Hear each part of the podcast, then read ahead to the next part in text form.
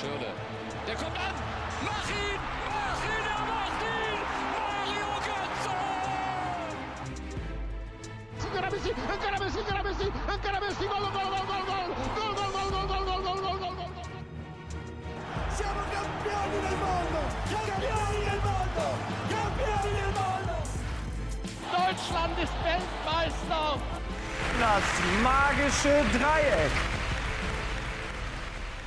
Herzlich willkommen zum Magischen Dreieck, Finks WM-Podcast, heute mit der dritten Folge. Und heute geht es um Südkorea. Das letzte Gruppenspiel der Deutschen steht an. Ich bin Ted. Und ich bin Tobi und unser dritter Mann Björn hat sich ein bisschen beim südkoreanischen Essen vergnügt diese Woche. Mmh, das Essen hat Björn bestimmt geschmeckt. Außerdem hat er auch noch Fabian Breth von der Deutsch-Koreanischen Gesellschaft getroffen. Ähm, du hast aber auch einen Selbstversuch gemacht, nämlich in koreanischer Kampfkunst, oder? Genau, ich war beim Shinson Hapkido, ähm, koreanisches Kampfsport, aber noch ein bisschen mehr als nur Kampfsport. Aber darauf kommen wir dann später nochmal zurück. Und dann am Ende unserer Folge diesmal auch wieder die steilen Thesen, wo wir dieses Mal nicht so gut lang, aber dazu auch später. Kommen wir aber jetzt erstmal auf das letzte Spiel zurück. Deutschland, Schweden, wie hast du die letzte Aktion von Groß in der 95. Minute erlebt? Ja, ne, war natürlich auch schon ähm, etwas am Nägel kauen. Klar, wenn das 1-1 bleibt, dann sieht es schon kritisch aus für Deutschland. Äh, Das Spiel vorher fand ich äh, schon mal deutlich besser als das gegen Mexiko und dann durch die letzte Aktion gekrönt. War natürlich ein geiler Abschluss, oder? Ja, auf jeden Fall. Bei uns, wo ich geguckt habe, äh, sind die Leute auch alle ausgerastet und ähm, das war ein richtiges Herzschlagfinale. Fangen wir mal an, über das Spiel zu sprechen. Die ersten zehn Minuten habe ich mir eine tolle Statistik äh, rausgesucht und zwar 122 zu 6 Pässe für Deutschland. Ja, als das eingeblendet worden ist, konnte ich es auch kaum glauben. Also völlig verrückt. Ähm, aber dann in der zwölften Minute gab es dann gleich schon wieder so einen Moment, wo der Herzschlag kurz ausgesetzt hat. Also wieder einer der gefährlichen Konter wie, wie gegen Mexiko. Genau, Rüdiger diesmal mit dem Fehlpass, der aber ansonsten ein, ein gutes Spiel gemacht hat. Und man muss ehrlicherweise sagen, dass Deutschland Glück hatte, dass kein Elfmeter gegen sie gepfiffen wurde. Auf jeden Fall. Und dann äh, steht es mal gleich in der zwölften Minute 1-0. Dann wird es schon schwierig. Groß hat sich dann von der Nervosität anstecken lassen, hat den Fehlpass gespielt und schon stand es 1 zu 0 für Schweden. Groß mehrere Fehlpässe in der ersten Halbzeit, hat mir wieder nicht gefallen. Äh, in der zweiten Halbzeit hat er es dann aber wieder wettgemacht, die schlechte Leistung aus der ersten Hälfte.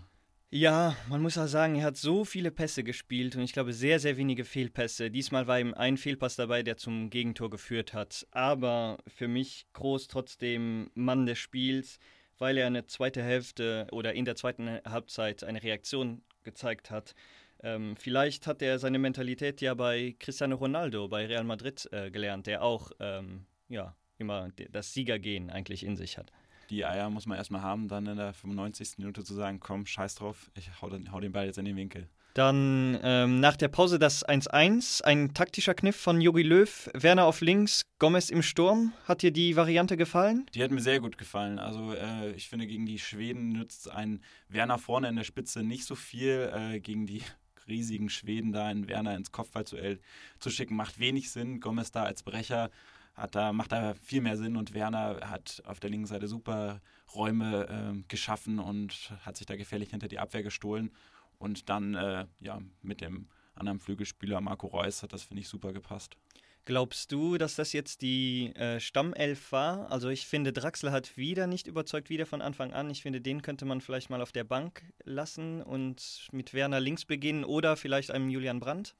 Ah, Julian Brandt fände ich persönlich super. Wieder erst sehr spät gekommen, wieder gleich ein Pfostenschuss. Bisschen Pech, der Junge jetzt zweimal den Pfosten getroffen. Also wenn der mal vielleicht sogar von Anfang an spielt oder vielleicht schon mal in der 60. Minute reinkommt, dann glaube ich, können wir uns davon viel versprechen. Dreimal ist ja bekanntlich Bremer Recht. Julian Brandt ist in Bremen geboren und beim nächsten Mal geht er bestimmt rein. Aber das werden wir ja auf jeden Fall im Spiel gegen Südkorea dann auch sehen. Vor dem entscheidenden Spiel ist die Konstellation auf jeden Fall sehr interessant. Drei Teams kämpfen noch ums Achtelfinale. Schweden spielt gegen Mexiko. Deutschland sollte da auf jeden Fall gegen Südkorea gewinnen. Ja, und am besten noch mit zwei Toren Abstand, weil sonst könnte sogar dazu kommen, dass äh, die drei Mannschaften alle Punkt und Tor gleich sind und dann entscheidet die Fairplay-Wertung. Ja, und das sah es ja jetzt mit der roten Karte von Boateng nicht so gut aus. Nee, also verrückte Situation in der Deutschlandgruppe, aber ich glaube, gegen Korea können wir auch mit zwei oder drei Toren Abstand gewinnen. Ja, das stimmt, das glaube ich auch. Wo wir bei der Fairplay-Wertung sind, äh, Südkorea ist eigentlich bekannt für Fairplay, vor allem in den Kampfsportarten. Du hast einen interessanten Selbstversuch gemacht. Kannst du da mal ein bisschen genauer erzählen, was du gemacht hast? Ja, die Deutsch-Koreanische Gesellschaft hier in Hamburg äh, veranstaltet immer ein ja, ein Zusammenkommen von Deutschen und von Koreanern und die machen ganz viel miteinander, die gehen zusammen essen und äh, wollen sich aber auch aktiv bewegen und versuchen da unterschiedliche äh, koreanische Sportarten aus. Und jetzt am Wochenende haben sie mal Shinson Hapkido ausprobiert. Äh, wie genau? Kannst du das nochmal sagen? Shinson Hapkido. Ui, also hast du bestimmt gut ausgesprochen. ich hoffe es, ich hoffe es. Genau, und ähm, da war ich mal dabei.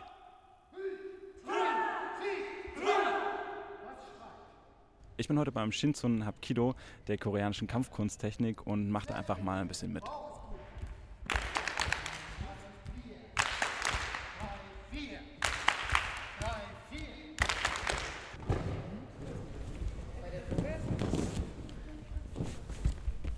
Ganz wichtig ist natürlich das Fallen üben.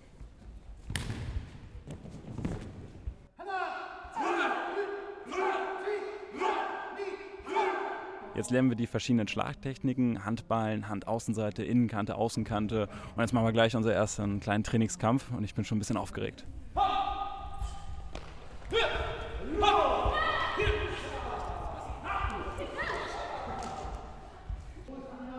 Ein paar blaue Flecken werde ich morgen auf jeden Fall davontragen, aber ich glaube, ich habe mich gar nicht so dumm angestellt.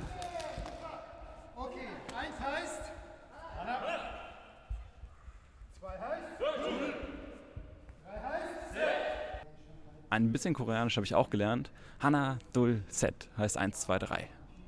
Uwe Bujak ist Großmeister im Shinson Hapkido, was ja viel mehr ist als nur Kampfsport. Die Idee ist, als mein Lehrer nach Hamburg kam, beziehungsweise nach Deutschland kam, hat er nach seinen Ausbildungen, wo er viel auch gekämpft hat und Leute ausgebildet hat und sowas, gemerkt, er will keinen, eigentlich will er keinen Krieg mehr, er will, er will in Frieden leben und hat festgestellt, dass gerade in Europa die Leute von der Natur, also von ihrem inneren Natur, aber auch von der äußeren Natur stark getrennt leben. Und hat überlegt, ja, was kann ich tun?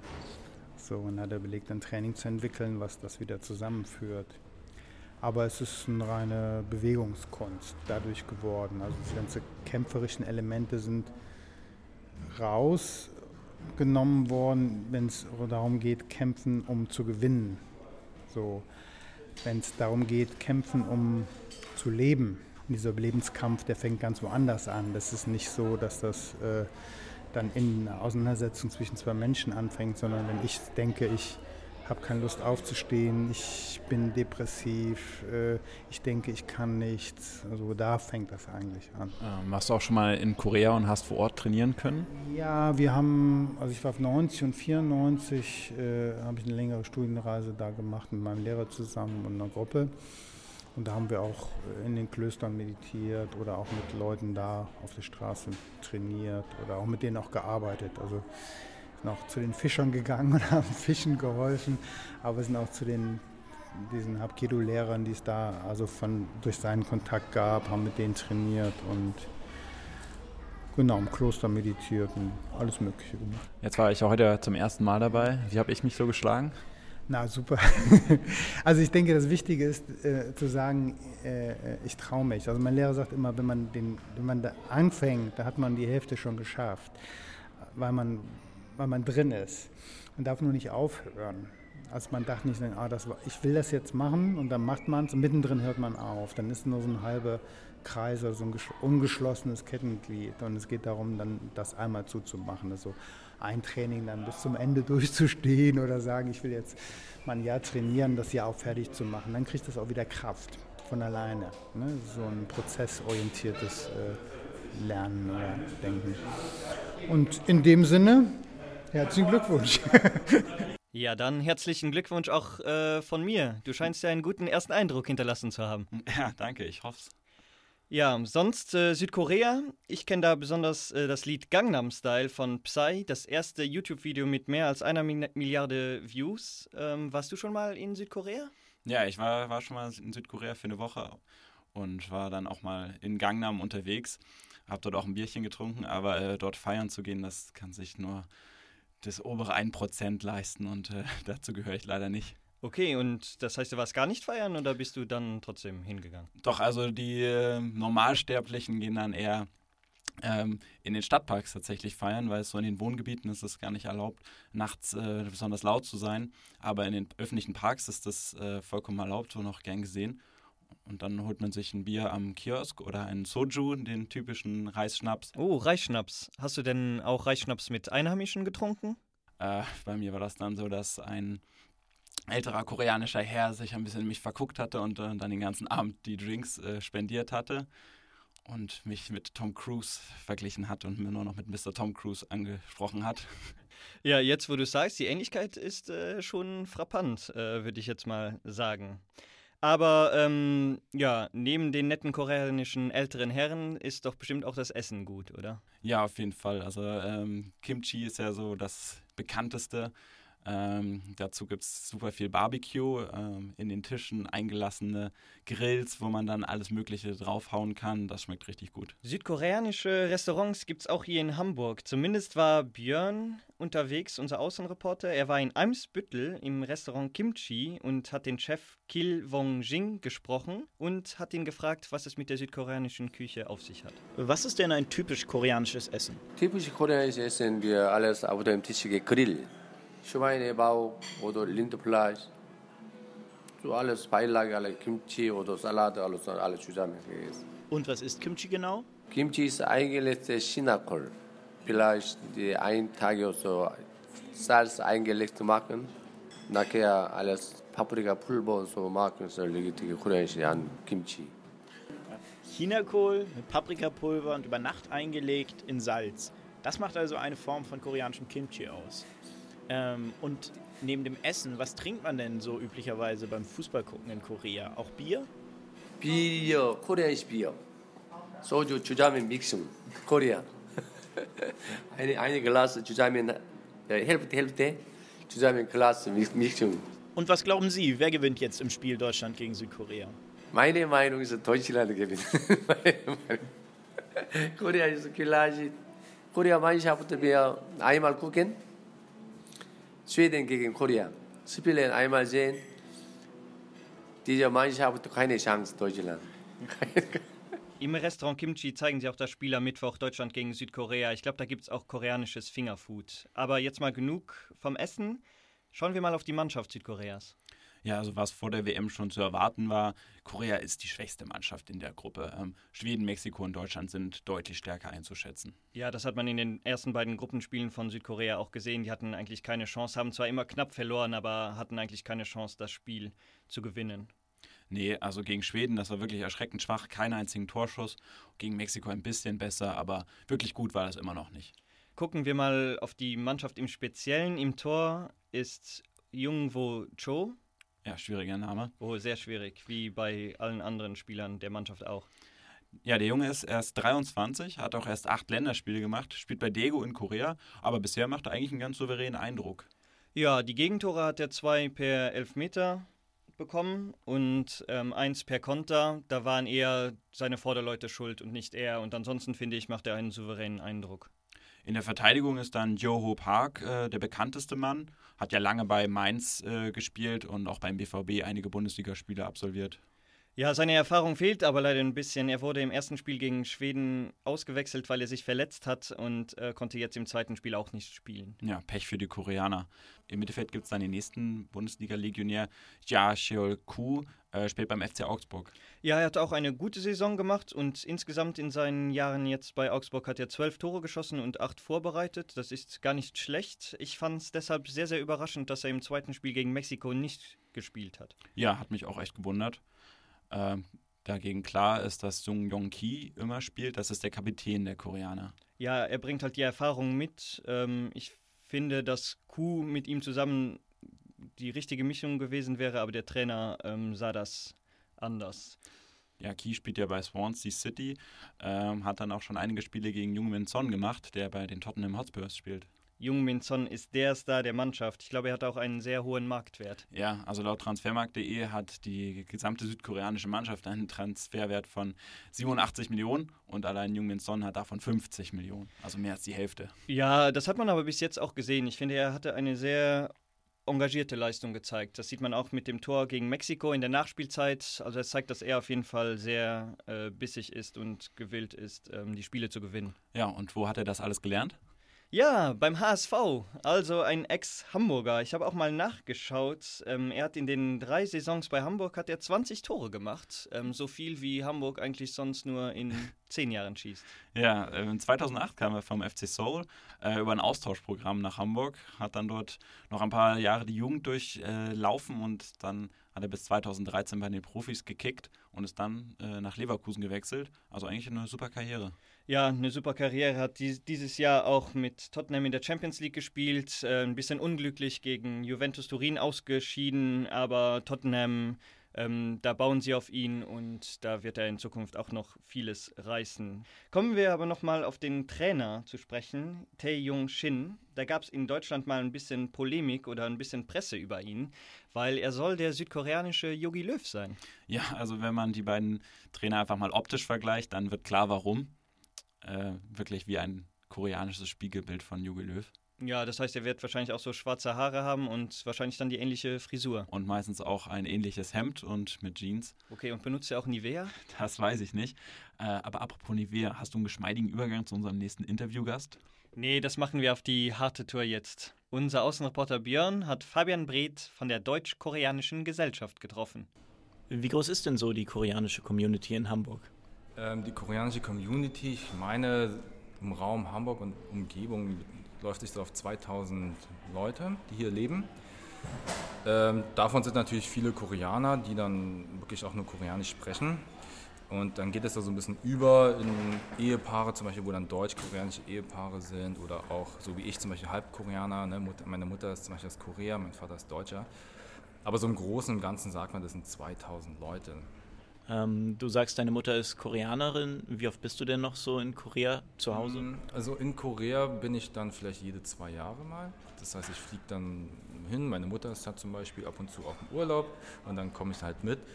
Und ja, mein Koreanisch ist, muss ich ehrlich sagen, leider nicht so gut also man kann nicht sagen sehr schlecht, sodass ich dann auch ein bisschen auf meine Mutter angewiesen bin, wenn ich dann mit meinen Verwandten dann reden will. Jetzt ist ja die Fußball-Weltmeisterschaft. Wie wichtig ist denn Fußball für Südkorea? Mm, für Südkorea, ich würde mal sagen, für Südkorea ist die Weltmeisterschaft in der Hinsicht besonders, dass sie ganz Korea nochmal, also Südkorea zusammenbringt, zusammenhält. Und das war ja, ich glaube, die vorletzte WM, als die Red Tigers, sozusagen ganz Korea, hat sich dann in den Public Viewing versammelt. Alle hatten rote T-Shirts an und Gesichter bemalt und diese Stärke, die man dann zusammen äh, erlebt, ich glaube, das ist das Besondere, was den koreanischen Fußball gerade auszeichnet.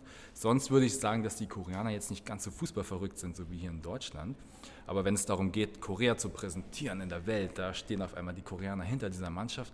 So ähnlich wie bei Island jetzt letztes, ne, in der letzten WM, so ungefähr kann man sich das vorstellen du sagst eben, dass Public Viewing groß ist in Südkorea. Wie schaut man denn üblicherweise Fußball?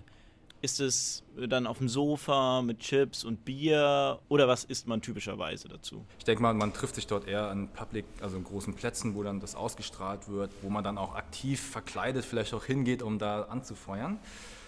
Und ja, Essen tut man in Korea auch anders als in Deutschland ich gehe jetzt mal auf ein Beispiel ein, wo man zum Beispiel trinken geht. Da ist es in Korea so, wenn man trinken geht in einer Kneipe oder in einer Bar, da gibt es immer Essen dazu. Das sind dann kleine Gerichte oder eine große Suppe, die man dann aufteilt unter den Leuten.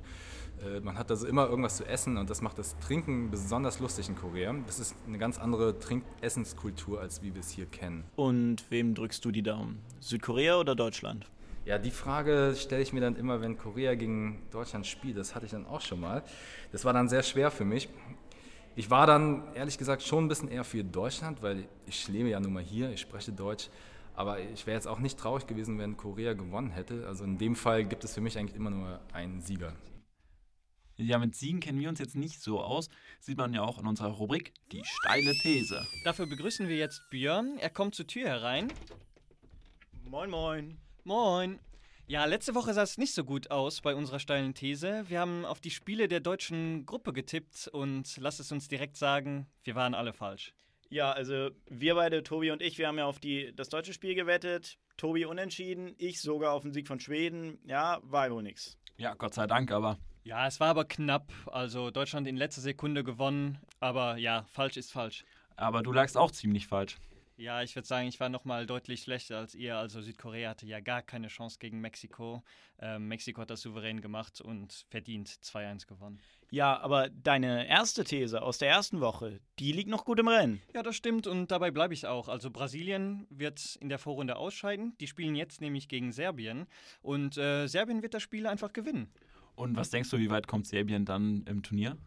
Ja, dann haben sie richtig Aufwind und werden es bis ins Halbfinale schaffen. Das ist ja schon mal eine steile These, oder? Ja, auf jeden Fall, aber ich glaube an die Mannschaft. Die haben mit Mitrovic einen Stürmer, der aus allen Lagen treffen kann und einen Trainerfuchs, Mladen Kristajic, kennt man noch aus der Bundesliga, der wird die Mannschaft schon richtig einstellen und nach vorne pushen.